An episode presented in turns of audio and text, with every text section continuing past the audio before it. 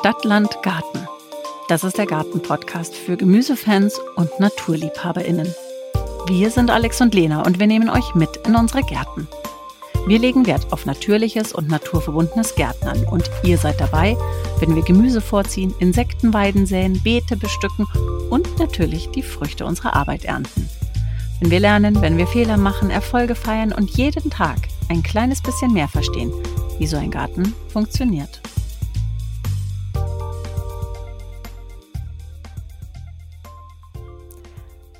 Hallo Alex, schön dich zu sehen. Wie geht's dir? Hey Lena, grüß dich. Mir geht's ganz gut soweit und selbst. Ja, vielen Dank. Heute ist das Wetter schön. Es ist endlich Mai. Die Bäume blühen. Es riecht so richtig nach Frühling und ähm, das tut gut, finde ich. Du riechst wenigstens was. Bei mir geht schon die verstopfte Nase los. Oh, äh, okay. Irgendwas blüht hier in der Nähe. Das ist natürlich doof. Was ist passiert bei dir im Garten so die letzten zwei Wochen? Also im Gemüsegarten habe ich tatsächlich Zwiebeln gesteckt, endlich. Ich glaube, ich habe 250 Zwiebeln ungefähr gesteckt. Nicht schlecht. In der Hühnervoliere ist es auch vorwärts gegangen. Heute habe ich tatsächlich den ganzen Tag damit verbracht, die zweite Lasur aufzubringen und den kompletten Draht zuzuschneiden. Was hast du so gemacht im Garten? Vor allen Dingen sehr viel Unkraut gezupft hm. Und ich ernte ja immer noch den Spinat und den Asiasalat, den ich bereits im Herbst gesät habe. Und den ernte ich so, so ein bisschen wie Pflücksalat und das funktioniert hervorragend. Und da freue ich mich wahnsinnig drüber, weil das sind echt Mengen, die ich da inzwischen ernte. Und das ist so der erste Salat, den es eben aus dem Garten gibt, jetzt schon eine ganze Weile. Und das ist ganz schön cool. Also das, ja, das ist einfach ein großes Geschenk, schon so früh im Jahr da was zu haben. Also das werde ich auf alle Fälle auch im nächsten Jahr wieder machen, den Spinat und den Asiasalat bereits im Herbst zu säen, weil selbst wenn der oben so ein bisschen abfriert, das schadet dem nichts. Also der kommt super wieder und ist dick und stabil und groß und ja, da kann man richtig was ernten. Hast du den im Frühbeet oder hast du den in einem, in einem Freilandbeet? Weil ich möchte das, glaube ich, auch nächstes Jahr oder dieses Jahr dann im Herbst probieren. Ich habe ja so ein kleines Hochbeet in Anführungszeichen. Das mhm. ist ja so eine, ja, so eine Betonwanne eigentlich. Und da hatte ich den drinnen. Und also ohne Abdeckung und ohne irgendwas. Ja, das finde ich echt cool, weil meine Salate sind halt jetzt so in den Kinderschuhen gerade noch irgendwie. Ja, meine auch, wobei meine sehen schon richtig aus wie ein Salatkopf. Ich bin ganz begeistert. Also, die sind zwar noch klein, aber sie sehen aus wie ein Kopfsalat. Und äh, da bin ich schon sehr, sehr ungeduldig und hoffe, dass ich bald den ersten Salat ernten kann. Aber ich glaube, ein bisschen müssen wir noch warten. Die Frage ist, wer ist schneller, die Schnecken oder ich? Und damit sind wir schon beim Thema der Folge. Wir reden über die Schnecken dieses Mal. Ja, und Salat lieben sie ja besonders. Ja. Und bevor wir da aber jetzt richtig tief einsteigen, würde ich sagen, machen wir einmal kurz das kurz und knackig, was jetzt gerade Mitte Mai im Garten zu tun ist.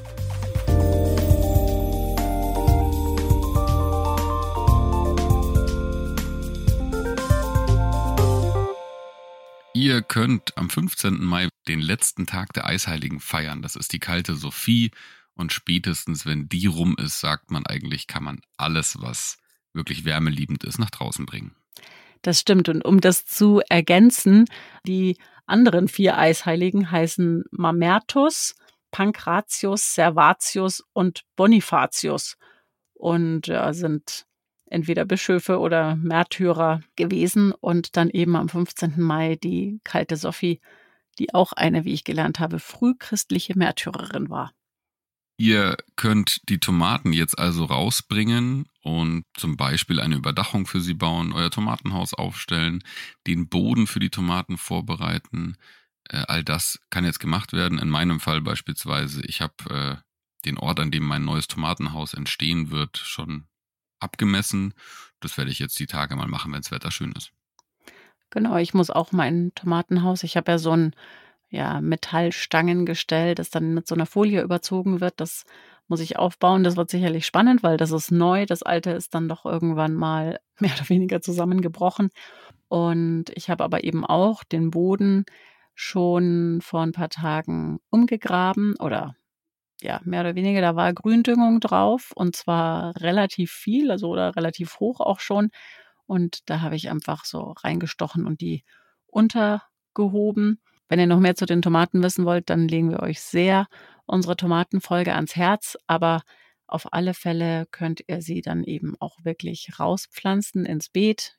Und auf alle Fälle denkt dran, wenn ihr sie in den Boden pflanzt, da gleich nochmal ein bisschen Dünger mitzugeben. Nicht nur die Tomaten können raus, auch alles andere, was Wärme liebt, kann jetzt raus. Und ich meine wirklich alles. Gurken, Paprika, Auberginen, Kürbis. Es kann wirklich jetzt alles raus, was nicht nied- und nagelfest ist und noch zu Hause in den Anzuchtschalen steht. Genau, also das, was ihr vielleicht gar nicht vorgezogen habt, auch das kann jetzt endlich, endlich gesät werden. Also jetzt kann wirklich alles gesät werden. Jetzt muss man auf nichts mehr aufpassen und der Mais ist ähm, so eine Pflanze, die einen warmen Boden braucht. Bohnen kann man jetzt säen. Edamame gehören ja sozusagen auch dazu. Ist ja auch ja. letztendlich eine Bohnenart, Sojabohnen. Genau. Richtig. Wenn die Kartoffeln schon rausspitzen aus dem Boden, könnt ihr sie anhäufeln. Es gibt da im Prinzip zwei Philosophien. Die einen schütten Erde drauf auf die Pflanze, dass sie wieder ganz bedeckt ist. Ich äh, mache es meistens so, dass ich, wenn die Pflanze so 15 Zentimeter hoch ist, einfach nochmal 10 Zentimeter Erde dran häufle, sodass nur noch 5 Zentimeter rausschauen. Bei mir schauen wirklich schon die ersten Spitzen raus. Ich war ganz fassungslos. Mir fällt hier die Mörderüberleitung ein, weil du gerade gesagt hast, Bohnen säen. Das mache ich nicht. Und zwar, weil ich es schon versucht habe und jede einzelne Bohne, die ich gesät habe und keimte, wurde direkt von Schnecken zusammengefressen. Man konnte wirklich zuschauen, wie sie sich drüber her gemacht haben. Deswegen werden bei mir Bohnen so vorgezogen, dass sie erst so mit 20 Zentimetern äh, rauskommen ins Beet. Und das geht ja schnell bei Bohnen. Also bei mir ist es anders. Ich habe sie bis jetzt immer gesät. Bei mir ist eher das Problem, dass dann mal eine Krähe angeflogen kommt, so eine Taube und die einzelnen Bohnen wieder rauspickt und mir aus dem Beet klaut. Deshalb ah. muss ich die mal ein bisschen tiefer säen, aber ich hatte das Problem eben noch gar nicht. Ich kenne es zwar von den Buschbohnen, dass die mal von den Schnecken ein bisschen angenagt werden, aber jetzt nie so, dass es für die Pflanze irgendwie ein Problem war. Insofern, ich bleibe weiterhin beim Säen.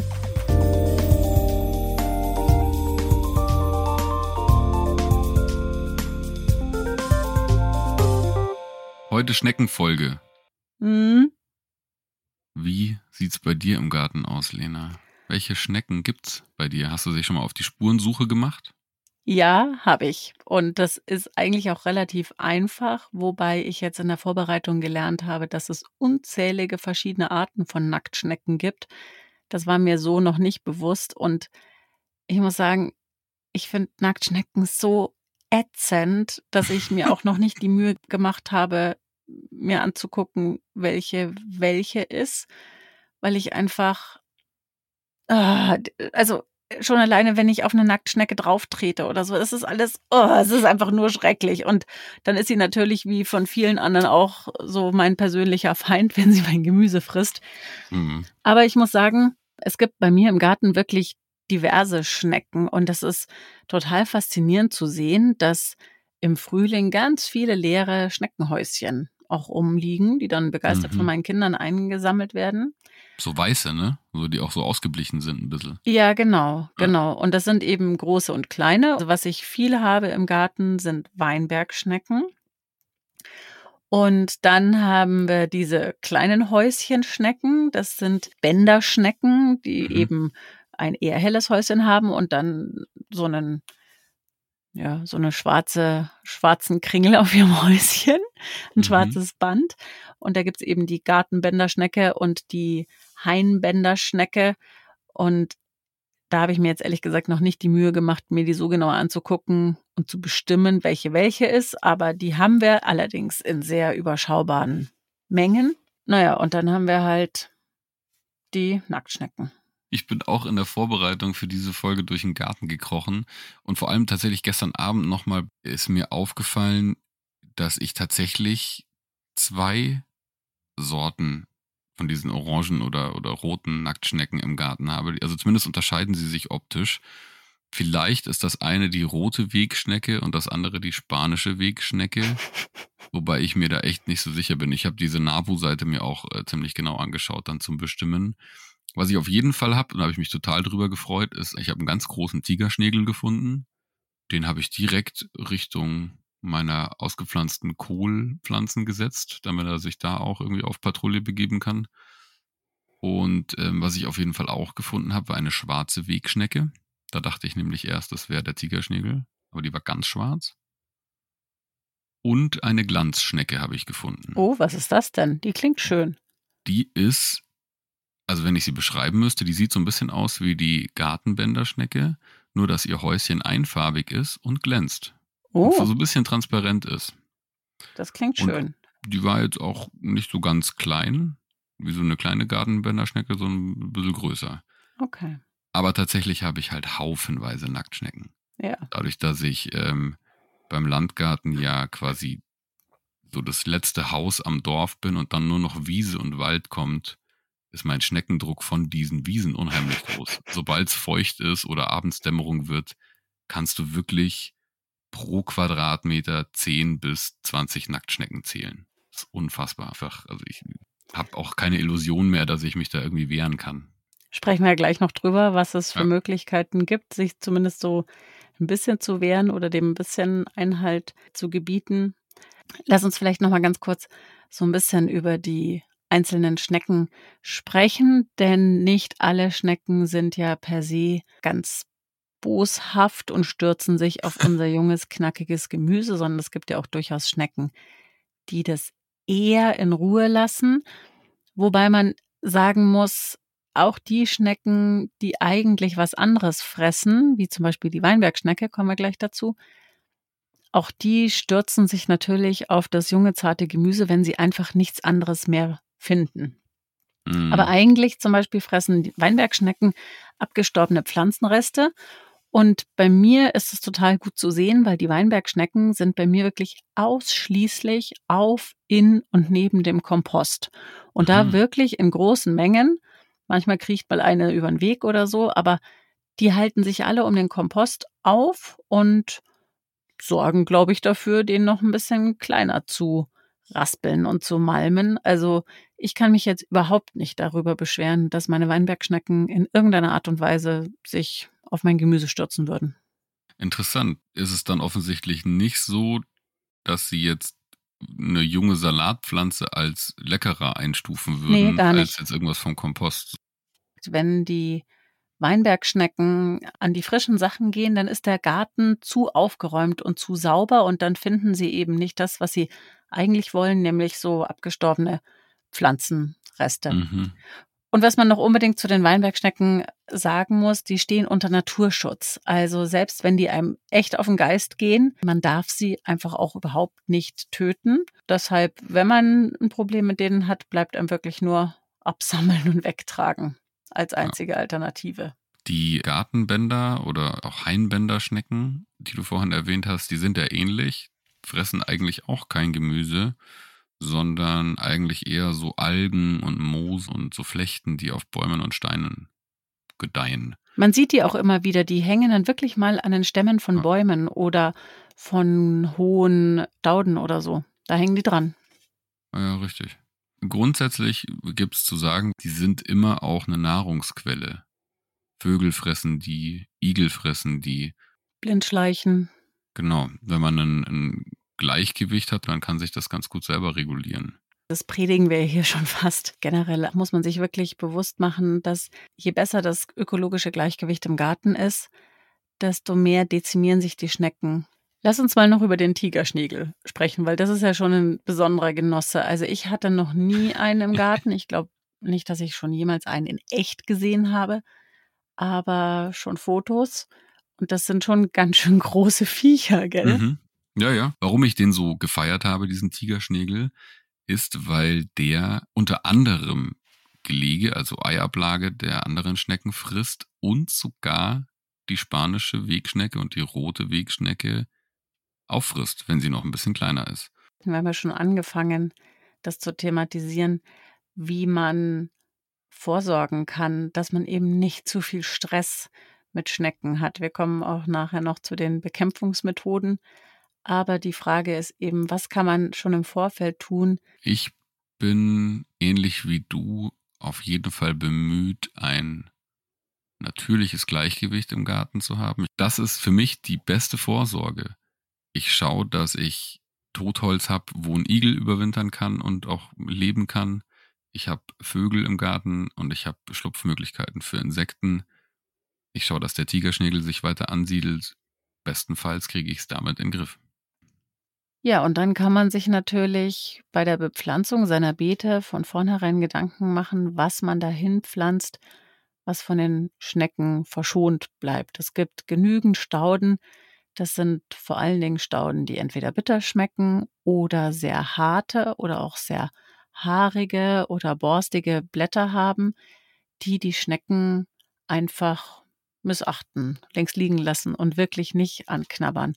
Und da gibt's wirklich einige davon. Also bei mir im Garten zum Beispiel wachsen, außer jetzt den Rosengewächsen beispielsweise, die nie angefressen werden, wachsen hervorragend so Sachen wie Glockenblume, Wolfsmilch, Pfingstrosen werden nicht angefressen, Storchenschnabel, dann die ganzen Kräuter, die so intensiv duften, werden überhaupt nicht von Schnecken belagert. Also Oregano, Lavendel, auch der Schnittlauch nicht. Petersilie mögen sie leider, genauso wie den mhm. Basilikum. Deshalb habe ich die nur im Topf. Aber auch also Rosmarin, Thymian, ja, Thymian genau. Beinwell wird nicht angefressen, Borretsch wird nicht gefressen, Minze, Zitronenmelisse, Bohnenkraut wird auch nicht gefressen. Da kann man sich echt einige Sachen aussuchen und hat eine bunte Vielfalt im Beet und die Schnecken fressen es nicht. Und was sicherlich auch definitiv immer ein guter Tipp ist, sowohl bei den Stauden als auch beim Gemüse, kleine zarte Pflänzchen werden natürlich immer wahnsinnig gern genommen. Also es gibt viele Pflanzen, da muss man schauen, dass man es schafft, sie über das Kinder- und Jugendstadium hinauszubringen, weil sie da gefressen werden. Aber sobald sie ein bisschen älter sind, sind sie eben nicht mehr so attraktiv für Schnecken. Ich würde mich wirklich pleite kaufen, wenn ich jetzt mehr als 100 Schneckenkrägen in meinem Garten hätte. Das ist für ein jungen Pflanzenstadium quasi geeignet, aber einen großen Kohlkopf beispielsweise, da kann die Schnecke von mir aus über die äußeren Blätter kriechen und kriegt irgendwie ein paar Quadratzentimeter ab, aber die wird diesen Kohl nicht mehr auffressen. Ja. Eine junge Kohlpflanze ist äh, mir nichts, dir nichts weg. Genau, aber es gibt eben auch Gemüsepflanzen und wirklich auch einige Gemüsepflanzen, die die Schnecke auch in Ruhe lässt. Also Spinat wird bei mir überhaupt nie angeknabbert. Wirklich? Zwiebeln, nein. Zwiebeln werden in Ruhe gelassen. Feldsalat mag sie nicht. Rucola mag sie nicht. Der Knoblauch wird bei mir, bleibt bei mir verschont. Angeblich auch die Artischocken. Das sind ja, das ist ja sozusagen unser Special-Projekt in diesem Jahr. Und ich hoffe, dass das auch so bleibt. Aber Artischocken zählen ja zu den Disteln und auch Disteln werden von den Schnecken nicht angenagt. Insofern hoffe ich mal ganz stark, dass auch die Artischocken verschont bleiben. Was haben wir noch für Gemüsesorten, die eigentlich in Ruhe gelassen werden? Also ich habe festgestellt, dass eben bei Zucchini, Gurken, Tomaten, Kürbis eigentlich eher die jungen Pflanzen gefährdet sind und nicht mehr die großen, weil die dann mhm. ja eben so pieksige Blätter bekommen. Ich habe allerdings letztes Jahr die Erfahrung gemacht, dass teilweise die Schnecken von den Tomaten die Früchte gefressen haben. Also nicht die Pflanze, Echt? aber die haben die Früchte Nein. dann gefressen. Das hätte ich gar nicht gedacht. Ja, allerdings muss ich sagen, in verschmerzbarem Maße. Die haben sich da jetzt nicht drauf gestürzt wie verrückt, aber sie haben die ein oder andere schon mal gefressen. Aha. Die Gurken blieben völlig verschont. Und bei den Zucchini und beim Kürbis hat man immer ein bisschen das Problem, dass die Blüten so ein bisschen mhm. in Gefahr sind. Das heißt, man muss es irgendwie schaffen, diese Blüten ja so ein bisschen höher zu hängen. Also mhm. ich habe auch schon so waghalsige Konstruktionen gebastelt, damit ich eben den Kürbis so ja so so ranken lassen kann, damit diese Blüten nicht so in Gefahr sind, weil die sind lecker. Das Problem hatte ich auch. Deswegen hatte ich letztes Jahr keinen einzigen Kürbis von drei Sorten. Die Pflanzen haben das ganze Jahr gelebt, aber die Blüten wurden quasi immer über Nacht gefressen. Was auch überhaupt nicht von Schnecken angegriffen wird, sind Zwiebeln und Knoblauch. Richtig. Die überleben ja teilweise jetzt über eine Saison schon bei mir. Ja. Und auch so bittere Salate. Ich hatte ja mal Chicorée, also Wurde auch nicht gefressen. Die, die grünen Blätter vom Chicorée sind auch so, so ein bisschen pelzig. Mhm. Also das scheint ihnen auch nicht so zu gefallen. So, aber jetzt müssen wir ganz dringend zu den vielen verschiedenen Bekämpfungsmethoden kommen. Da gibt's ja einige und ich würde gleich mal vorausschicken, ich glaube, es gibt nicht die eine Methode, die zu 100 Prozent funktioniert, sondern ich glaube, das Geheimnis ist in der Kombination verschiedener Methoden, um sie einfach so ein bisschen in die Schranken zu weisen. Ich glaube, als Hobby-Gemüsegärtner muss man einfach ein bisschen Schwund mit einplanen. Also man muss einfach, ja, ein paar Salatpflänzchen mehr anziehen, damit die Schnecken ja. auch was abkriegen und sich dann so nicht total drüber ärgern. Aber klar, jeder möchte auch ein bisschen was für sich ernten und nicht nur für die Schneckenpflanzen. Insofern verstehe ich es völlig, dass man sie bekämpft. Das mache ich auch. Und ja, darüber reden wir jetzt. Alex, was sind deine Mittel der Wahl? Ich habe ja, wie gesagt, und wie man auch auf unserem YouTube-Kanal Stadtland Garten sieht, den Landgarten, der an Wiesen angrenzt. Da ist keine Mauer, kein Zaun dazwischen. Das ist einfach quasi eine kleine Lavendelhecke und dahinter direkt große Wiese über viele hundert Meter. Ich habe einerseits Netze über Gemüse gespannt. Das sind so kleine Tunnelkonstruktionen. Und da sind alle Pflanzen, auch Jungpflanzen drin, die ich in Gefahr vor Schnecken empfinde. Also zum Beispiel junge Kohlpflanzen, junge Karottenpflanzen, Salatköpfe und zusätzlich mache ich da Schneckenkrägen drum. Die sind bei mir aus einem Kunststoff. Ich habe so ein bisschen dickere Kunststoffe gekauft, weil ich quasi welche haben wollte, die mehrere Jahre überleben und nicht so leicht brechen und auch UV geschützt sind. Und dann mache ich in der allerersten Bepflanzung, da wo die Netze dann sind, einmal Eisen-3-Phosphat Schneckenkorn drauf. Das ist ja so für den Bioanbau zugelassen und das kommt so auch im Boden natürlicherweise vor. Natürlich nicht in der Menge, aber das ist tatsächlich weder schädlich für Haustiere noch für Igel oder sonstige Tiere und quasi unbedenklich. Das mache ich einmal, um sozusagen sicherzugehen, dass unter den Netzen keine Schneckeneier mehr sind und also beziehungsweise wenn da noch Schnecken schlüpfen, dann sind die hinüber und nicht mehr in der Lage, neue Eier dort abzulegen.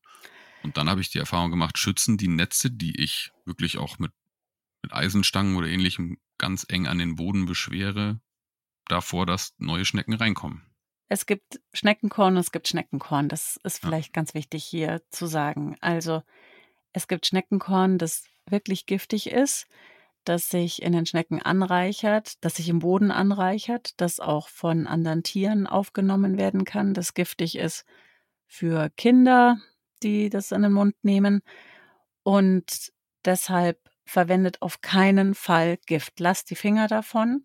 Mhm. Es gibt aber Schneckenkorn aus diesem sogenannten Eisen-3-Phosphat, wie du gerade gesagt hast, das eben für den Bioanbau auch zugelassen ist. Und das bewirkt, dass die Schnecken verhungern. Also sie nehmen das auf, sie ziehen sich mhm. in ihre Löcher zurück und sie verhungern. Und die Reste von diesem Schneckenkorn, die auch nicht komplett wasserfest sind, also irgendwann zersetzen die sich auch, wenn es drauf regnet. Und die zerfallen aber eben in Stoffe, die sozusagen natürlich im Boden vorkommen und unbedenklich für Tiere und Menschen sind, auch wenn sie dann eben von den Wurzeln aufgenommen werden. Also das ist natürlich auch nicht schön, weil man die Schnecken umbringt und das muss am Ende jeder für sich selbst entscheiden, ob er das möchte oder nicht möchte und ob er das ja, ethisch vertreten mhm. kann. Aber wenn ihr zu Schneckenkorn greift, dann eben unbedingt zu diesem Eisen-3-Phosphat. Ganz, ganz wichtig. Ganz großes Anliegen, weil ihr schadet sonst nicht nur den Schnecken und der Tierwelt, sondern im blödsten Fall eben auch euch. Die Schneckenkrägen, von denen ich gesprochen habe, das ist quasi so eine Konstruktion, die ist rund, die stülpt man über die Pflanze, drückt so ein bisschen fest in die Erde und da ist so ein Überhang und deswegen können Schnecken bestenfalls da nicht reinklettern. Das funktioniert aber auch nur so lange, wie die Pflanze nicht drüber hängt nach außen oder von außen nichts reinhängt. Sonst haben die Schnecken natürlich wieder eine Brücke und kommen da rein. Ich benutze das so, bis, die, bis ich das Gefühl habe, die Pflanzen sind relativ stabil und groß genug und dann passt der Schneckenkragen auch gerade noch so drüber, den wieder wegzustülpen sozusagen. Der würde jetzt dann nicht stehen bleiben, bis, weiß ich nicht, ein Rotkohlkopf ausgewachsen ist. Dann würde den ja eher hemmen im Wachstum. Mit einem ganz ähnlichen System funktionieren Schneckenzäune. Das habe ich bei mir um drei Beete drumherum. Das ist ein ja, Metallzaun ungefähr 30 Zentimeter hoch oder 40 Zentimeter und 10 Zentimeter davon steckt man in die Erde, ist nach außen hin ja umgebogen, so dass die Schnecke, so zumindest die Theorie, das nicht überwinden kann, weil sie beim Überwinden dieses nach unten hängenden Stückes offensichtlich wieder runterfällt, weil sie zu schwer ist dafür. Das ist ganz ähnlich wie das, was du gesagt hast mit deinen Netzen, dass man natürlich erstmal gucken muss, dass innerhalb dieser mhm. Schneckenzäune keine Schnecken sind. Ich habe damit ganz gute Erfahrungen gemacht. Das ist schon mal eine Barriere. Das hilft auch nicht zu 100 Prozent. Auch diese Schneckenkragen helfen nicht zu 100 Prozent. Aber es hilft schon mal ganz schön gut, so den, den ersten Schwung abzuhalten. Total. Und dann arbeite ich noch. Ich habe so ein kleines Frühbeet und da arbeite ich mit einem Kupferband drumherum. Angeblich ist es so, dass wenn Schnecken über Kupfer kriechen, dann ja, bekommen sie so eine Art, wie so, einen, so einen elektrischen Schlag, heißt es, und empfinden mhm. das als unangenehm und lassen es dann eben sein das scheint schon auch zu funktionieren, aber es gibt eben auch dreiste Schnecken, denen das egal ist oder unempfindliche Schnecken, denen das egal ist, die das auch überwinden. Also ich habe jetzt gerade so ein selbstklebendes Kupferband, das habe ich jetzt einfach mal so rund um mein Frühbeet geklebt. Ich habe noch nie eine Schnecke gesehen, wie sie da versucht hat, drüber zu kriechen, aber das will ja auch nichts heißen. Ich habe beispielsweise eine Nachbarin, die macht das mit Eierschalen. Eierschalen funktionieren nicht. Ja, die hat eine recht große Familie, die hat einen ziemlich krassen Eierkonsum und die macht wohl über den kompletten Winter tatsächlich sich die Mühe, alle Eierschalen aufzuheben, zu trocknen und zu mörsern. Und wenn du bei der in die Beete schaust, dann sind die quasi weiß. Also die hat wirklich unfassbar viel Eierschale auf ihre Beete verstreut und die sagt, das funktioniert super. Äh, Schafwollpads kann man auch auslegen. Ja, aber also ich habe es vor, ich glaube vor zwei Jahren habe ich es mal mit Schafwolle probiert. Angeblich ist es eben so, dass die Schnecken es unangenehm finden, da drüber zu kriechen. Das würde ich sogar unterschreiben. Aber die Pellets alleine funktionieren nicht. Also man braucht wirklich richtig echte Schafwolle. Man muss so einen mhm. richtigen mhm. Teppich machen. Ich hatte das in meinem Erdbeerbeet und habe dann wirklich wie so eine Decke darüber gelegt und die mhm. einzelnen Erdbeerpflanzen so rausgefädelt aus diesem Schafwolldecke. Das sieht ein bisschen merkwürdig aus. Das hat ganz gut funktioniert, finde ich. Irgendwann zersetzt sich das dann auch und ist ein guter Dünger. Was ein bisschen ein Problem ist, ist, dass es auch fürchterlich kuschelig für drunter ist. Also man muss ein bisschen ah. gucken, ah. dass die Schnecken nicht runterkommen und sich dann darunter fröhlich ja nicht nur ansiedeln, sondern auch vermehren. Mhm. Deshalb ist es so, so, ein, so eine halb gute Idee. Also ich habe es jetzt dieses Jahr nicht nochmal gemacht. Was ich in diesem Jahr neu ausprobiere, weil ich das einfach gesehen habe im Gartencenter, ist Lava. Also das sind so kleine braune Steinchen, die sehr spitz und scharfkantig sind. Und das ist, glaube ich, das ähnliche Prinzip wie mit den Eierschalen. Oder ich habe es auch schon gehört von Muscheln, zerkleinerte Muschelstücken, mhm. weil das natürlich unangenehm ist für die Schnecken, um da drüber zu kriechen. Mal sehen, ob sie das abhält. Man muss dann wirklich so einen kleinen Ring von diesen, mit diesen Steinchen ja. um die einzelnen Pflanzen drumherum ziehen. Ich habe das jetzt konkret bei meinen Kürbissen und Zucchinis ausprobiert Mal sehen, was ich das nächste Mal vorfinde. Selbst wenn es funktioniert, muss ich für mich sagen, würde ich den Aufwand scheuen, bei, weiß ich nicht, lass mich 150 Pflanzen im Garten haben, Gemüsepflanzen oder mehr, um jede Pflanze so einen Ring aus Steinchen oder Muschelgrit oder so zu ziehen. Was kann man noch machen? Es gibt Strom, habe ich auch gesehen. Es gibt äh, elektrische Schneckenzäune. Dann meine Oma, die tötet vehement. Die schneidet sie einfach in der Mitte durch mit der Gartenschere. Laufenten hätte ich ja total Bock drauf. Ich habe auch schon gehört, dass die Laufenten manchmal eben nicht nur die Schnecken fressen, sondern auch noch als Beilage den Salat gleich mit dazu. Genau. Was ja auch irgendwie kontraproduktiv ist. Vielleicht noch zum Thema Tod. Also wenn man sich dafür entscheidet oder wenn man bereit ist, die Schnecken umzubringen, dann gibt's letztendlich aber zwei Möglichkeiten, die so ethisch oder tierrechtlich am vertretbarsten sind. Und zwar ist das eine, also sie in kochendes Wasser schmeißt oder in Essiglösung, dann sind sie sehr schnell sehr tot. Problematisch ist, wenn man sie nur überbrüht mit heißem Wasser, das ist ein sehr qualvoller Tod. Noch schlimmer ist, wenn man Salz auf sie drauf mhm. streut. Das hat man früher viel gemacht. Zum Thema Bierfallen, also ich kenne das auch noch aus meiner Kindheit, aber die werden einfach angelockt von diesem Bier. Also wer die alle Schnecken der, der Nachbarschaft haben möchte, der stelle Bierfallen auf. Und ja, die trinken dann dieses Bier und fallen dann besoffen da rein und ertrinken, aber sicherlich auch so ein bisschen fragwürdig. Was meine Oma auch noch macht, fällt mir gerade ein, äh, ist, die hat in ihren Hochbeeten so Bretter ausgelegt. Und da sie ja jeden Tag im Garten ist, sammelt sie halt jeden Tag Schnecken ab und wirft sie dann, weiß ich nicht, zu den Nachbarn rüber oder sonst irgendwo hin. Also meine Schnecken können auch fliegen. Ich bringe sie jetzt nur tatsächlich mit Eisen-3-Phosphat quasi um. Aber wann immer ich eine sehe, fliegt sie halt in sehr hohem Bogen auf die Wiese. Ja, wobei die kommen zurück. Also leider sind Schnecken Klar. gar nicht so doof, wie sie aussehen. Das heißt, man muss sie wirklich ein Stückchen wegtragen.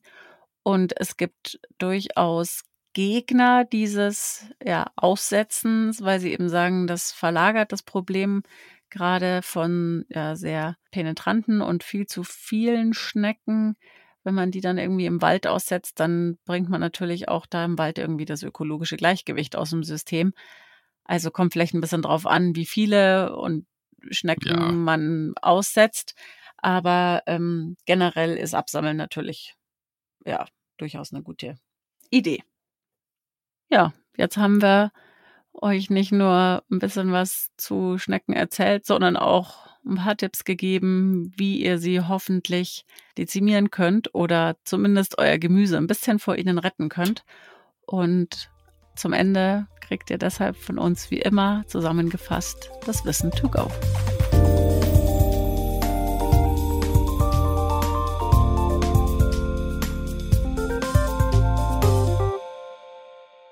Nicht alle Schnecken sind Feinde im Garten. Denkt an den Tigerschnägel, der andere Schnecken frisst.